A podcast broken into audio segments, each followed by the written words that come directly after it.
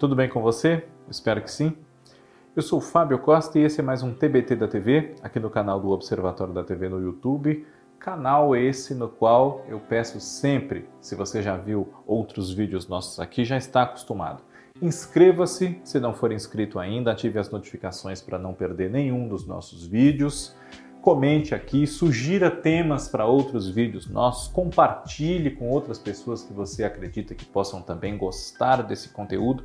Tudo isso é muito importante para que o nosso canal cresça cada vez mais. E obrigado ao mais de 33 mil inscritos que já estão aqui conosco acompanhando não só os meus programas, claro, mas também Kaká Novelas, Cristiano Bota, o João Márcio com os reality shows e muito mais.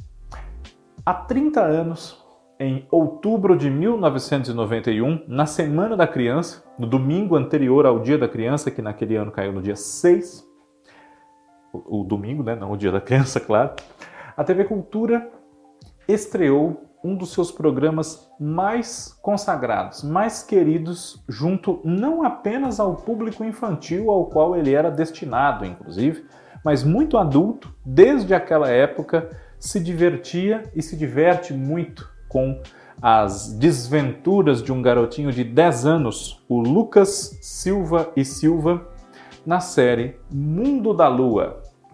Mundo da Lua é uma série que surgiu de uma ideia do Flávio de Souza, que é um ator e escritor. Ele atua na série também. Né? Já chegaremos aos personagens com um pouco mais de vagar. Mas o Flávio de Souza teve a ideia e desenvolveu o formato do seriado né, com a Ana Mui Laert, nossa cineasta premiada e reconhecida, também um grande talento. Também Beth Carmona, que era uma das figuras de mando na direção, na diretoria da TV Cultura, e com Marcos Weinstock, que tinha também muita experiência em televisão, em inovações de cenografia e tudo mais, e cada um deles deu o seu pitaco para formar aquilo que nós conhecemos depois como a série vitoriosa que atingiu um relevante sucesso de audiência e começou a roubar inclusive Ibope da sua concorrência, dos canais comerciais. Lembrando que a TV Cultura é um canal público, né?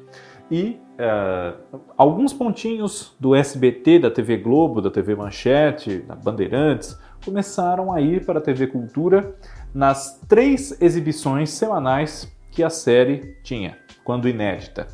Os episódios inéditos iam ao ar no começo da noite de domingo, ali por volta de seis e meia, sete horas, e depois eles eram reprisados, salvo engano da minha parte, às quintas-feiras e aos sábados, sempre à noite e não muito tarde, para que as crianças pudessem ver.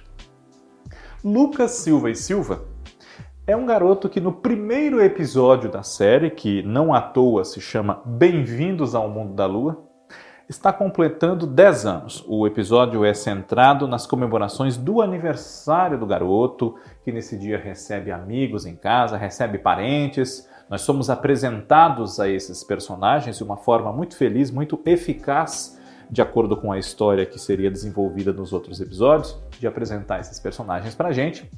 E ele ganha muitos presentes que deixam ele um pouco decepcionado, né? porque o que ele mais queria era um videogame de última geração que ele viu anunciarem na televisão, estava maluco pelo videogame. E todo mundo que chegava dava para ele uma lembrancinha, um presentinho e nada do Benedetto do videogame. Ganhou roupas, ganhou é, doce de abóbora com coco, que era o preferido da irmã dele e não dele, feito por engano pela avó materna, Dona Ivone, que era Liana Duval, uma atriz já falecida. Os pais saíram para comprar um presente para ele, os pais um professor, o Rogério Silva, que era o Antônio Fagundes, com o visual da novela que ele fazia na época, O Dono do Mundo, o de Dr. Felipe Barreto, aquele bigodinho, um cabelo curtinho. E a mãe era a Carolina, uma vendedora de loja, vendedora na boutique da Madame Saint-Gobelin, que ela citava muito, mas que nunca apareceu na série, interpretada pela Mira Haar, que era casada com Flávio de Souza, teve dois filhos com ele, e um deles também participava da série. E se você talvez não esteja ligando o nome à pessoa, você imediatamente reconhece a Carolina, mãe do Lucas, quando vê se tem a minha idade, um pouco mais ou um pouco menos. É uma memória muito forte. E ela recentemente esteve na novela Cúmplices de um Resgate, no SBT. Era a avó das protagonistas, interpretadas pela Larissa Manuela, mãe da mocinha da história, a Juliana Baroni, a mocinha adulta. Pois bem, e os pais saíram, foi chegando parente, chegando amigo e nada do Lucas ganhar o presente que ele realmente queria, o videogame. E ele também estava um pouco decepcionado porque um tio do qual ele gostava muito não apareceu na festa, o tio Dudu, que era interpretado pelo Flávio de Souza, o criador da série. E também porque outra tia dele não compareceu à festa, a tia Juju, irmã da mãe, que depois, num dos episódios, ela aparece interpretada pela Denise Fraga, numa participação especial. Existem várias no decorrer dos 52 episódios de Mundo da Lua. A série durou exatamente um ano enquanto inédita nessa exibição semanal. E quando a festa termina, ele tem uma surpresa. Aparece o tio Dudu, tarde da noite, e dá para ele de presente o videogame que ele tanto queria. Então aquele dia é muito marcante para o Lucas e para o tio Dudu também, claro. Mas outro presente que o garoto ganha ao completar 10 anos será tão importante quanto esse videogame que aparece sempre. Ele gosta muito de videogame e, em especial, de um jogo que tem um personagem chamado Blisto. E outro presente tem muita importância na trajetória do Lucas nessa série, que é um gravador um pouco antigo, mas muito bonito, moderno, apesar de 20 anos guardado lá com o avô paterno dele, o senhor Orlando, que morava na casa também, era interpretado pelo igualmente saudoso, a exemplo da Liana Duval, Gianfrancesco Guarnieri. E o seu Orlando dá para o Lucas uma caixinha assim que ele abre e é um gravador.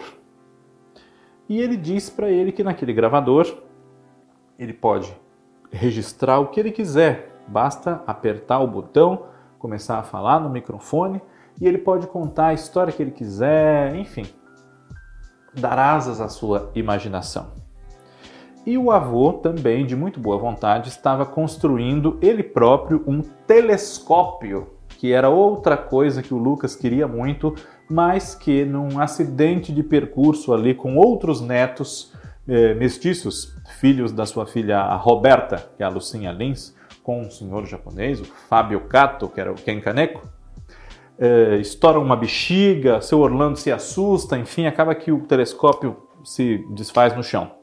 Isso faz com que ele queira dar aquele gravador é uma forma de consolar o menino, mas ao mesmo tempo ele é muito mais feliz com aquele gravador do que se tivesse ficado realmente com o telescópio.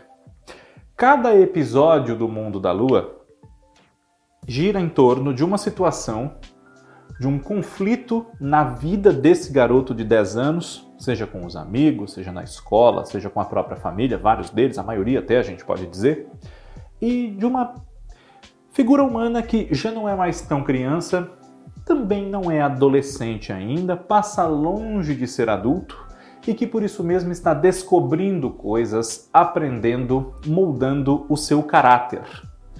Cada episódio tinha uma consultoria pedagógica muito intensa e eh, transmitia noções de variados assuntos, mas com a dramaturgia aliando tudo de uma maneira muito forte e muito espontânea.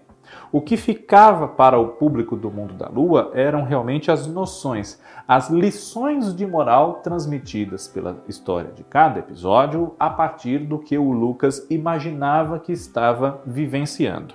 Por exemplo, há uma fase na vida de algumas crianças em que elas não querem é, tomar banho frequentemente. Existe isso, né?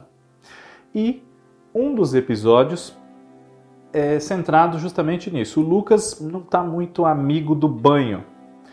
É, é um dos primeiros episódios, segundo ou terceiro, chama-se O Esquadrão do Sabonete, justamente porque a casa inteira se une para cumprir essa tarefa árdua que é pegar o Lucas para dar um banho nele.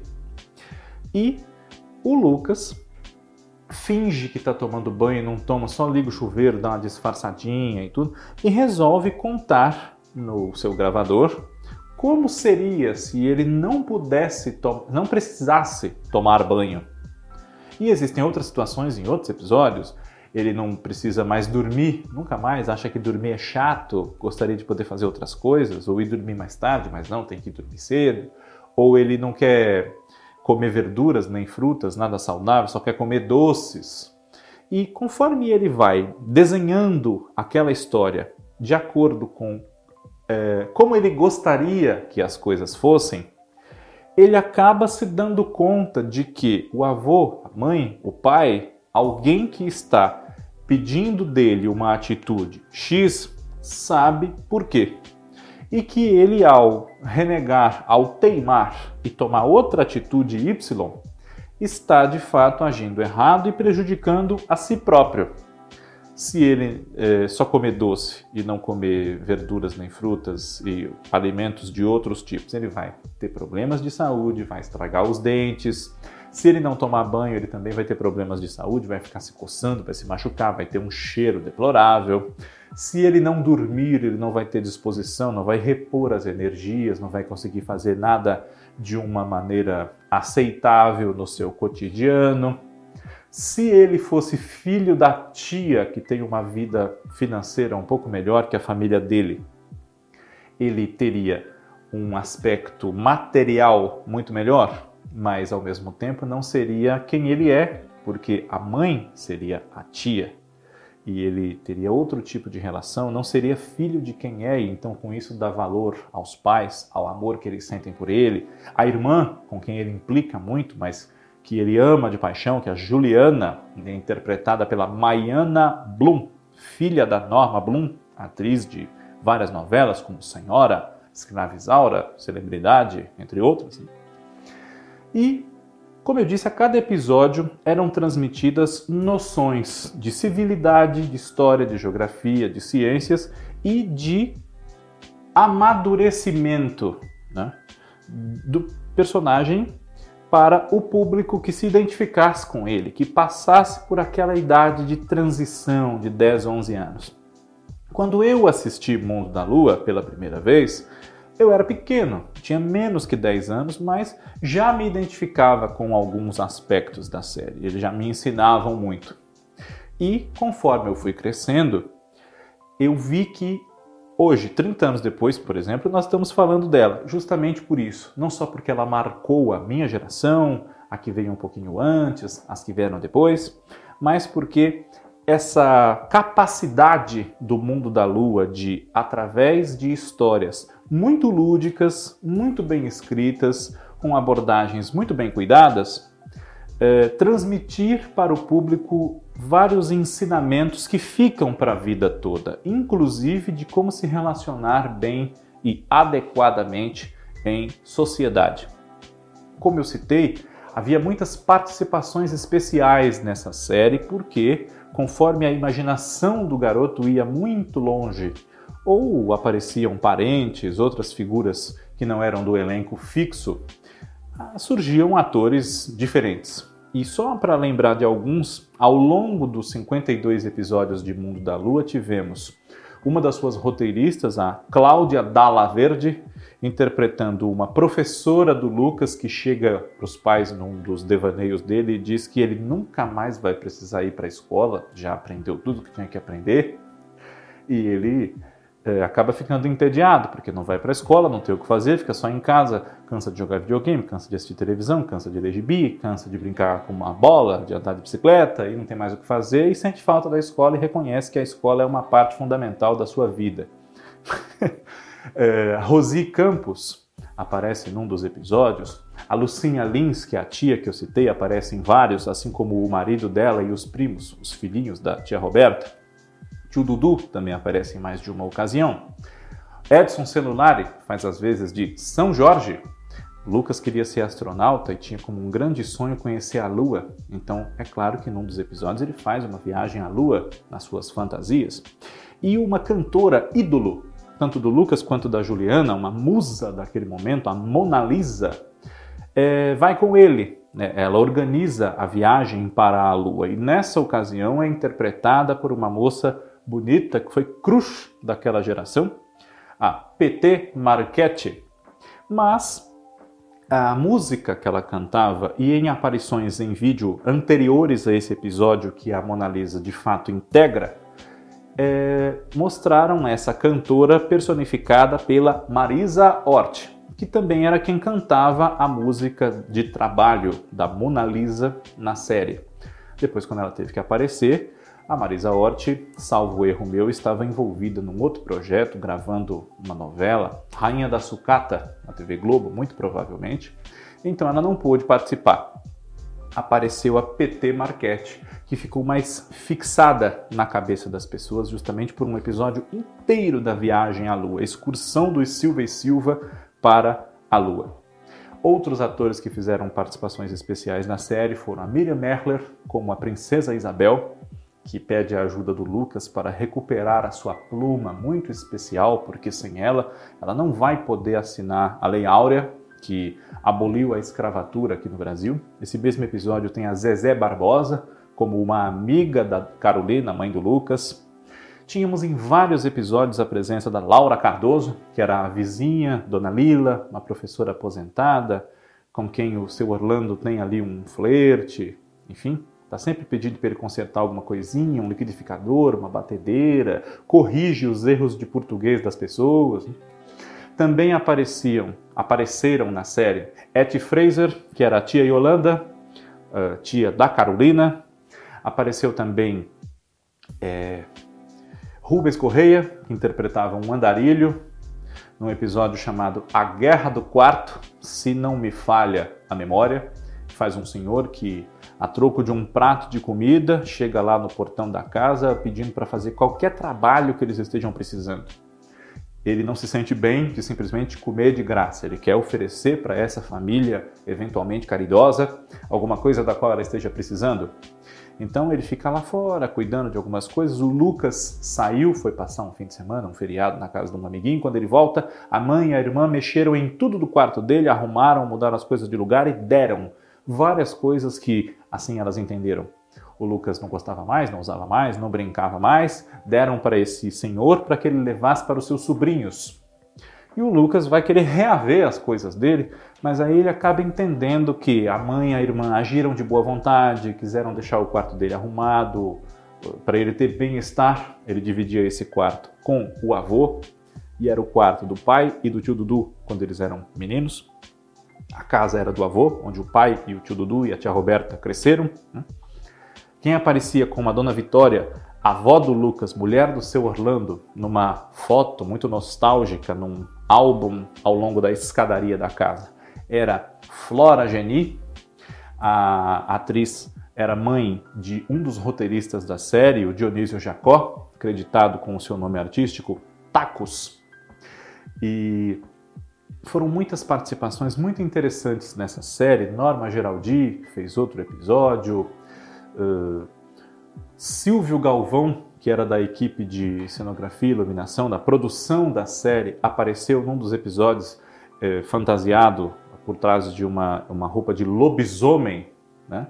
O episódio eh, se chama Medo do Escuro e eles todos é, têm medo das histórias de terror que estão contando, estão sozinhos em casa sem os adultos, Lucas, a irmã, os primos, amigos, e o lobisomem os, os atormenta, os amedronta muito, tudo fruto da imaginação dele, uma história que ele está contando ali para todo mundo, para assustar, principalmente as meninas. A Cristina Mutarelli fazia a tia Marli, irmã da Carolina, apareceu em vários episódios, bem como seus dois filhos, o Diego que era o Leonardo Raar de Souza, filho do Flávio e da Mira, e a Gisela, outra menina cruz da geração do mundo da lua, que era Joyce Roma. E uma participação bastante frequente na série também era da Vanessa Labônia, que interpretava a Dani, amiguinha da Juliana. Também participou dessa série, por exemplo, Caio Blatt, quando ainda era criancinha, regulava ali em idade com o próprio Lucas, e outros garotos que compunham uma banda, uma boy band que as meninas admiravam muito, que era os Big Bad Boys. uh, somos os Big Bad Boys, todas as minas gostam de nós. E muitas participações especiais. Jacques Lagoa também participou, Alexia Lerner, e enfim. É uma série muito marcante, realmente, para quem assistiu e que vale a pena você conhecer se tem hoje 10, 11, 12 anos e caiu de paraquedas aqui no nosso canal e não conhece essa série. Ela é muito falada até hoje justamente porque o seu encanto não se perde. E mesmo adulto, eu hoje, já com mais de 30 anos de idade, me pego às vezes na TV Ratimbum, na própria TV Cultura quando acontece, ou no YouTube, que estão lá os episódios, revendo algumas passagens do mundo da lua, porque para mim é muito gostoso voltar a ser criança com alguns programas.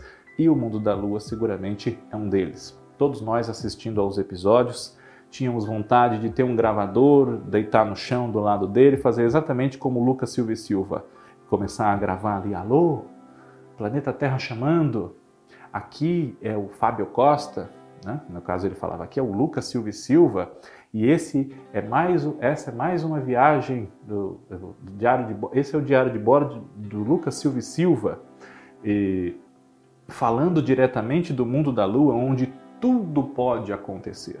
E aí começavam as histórias.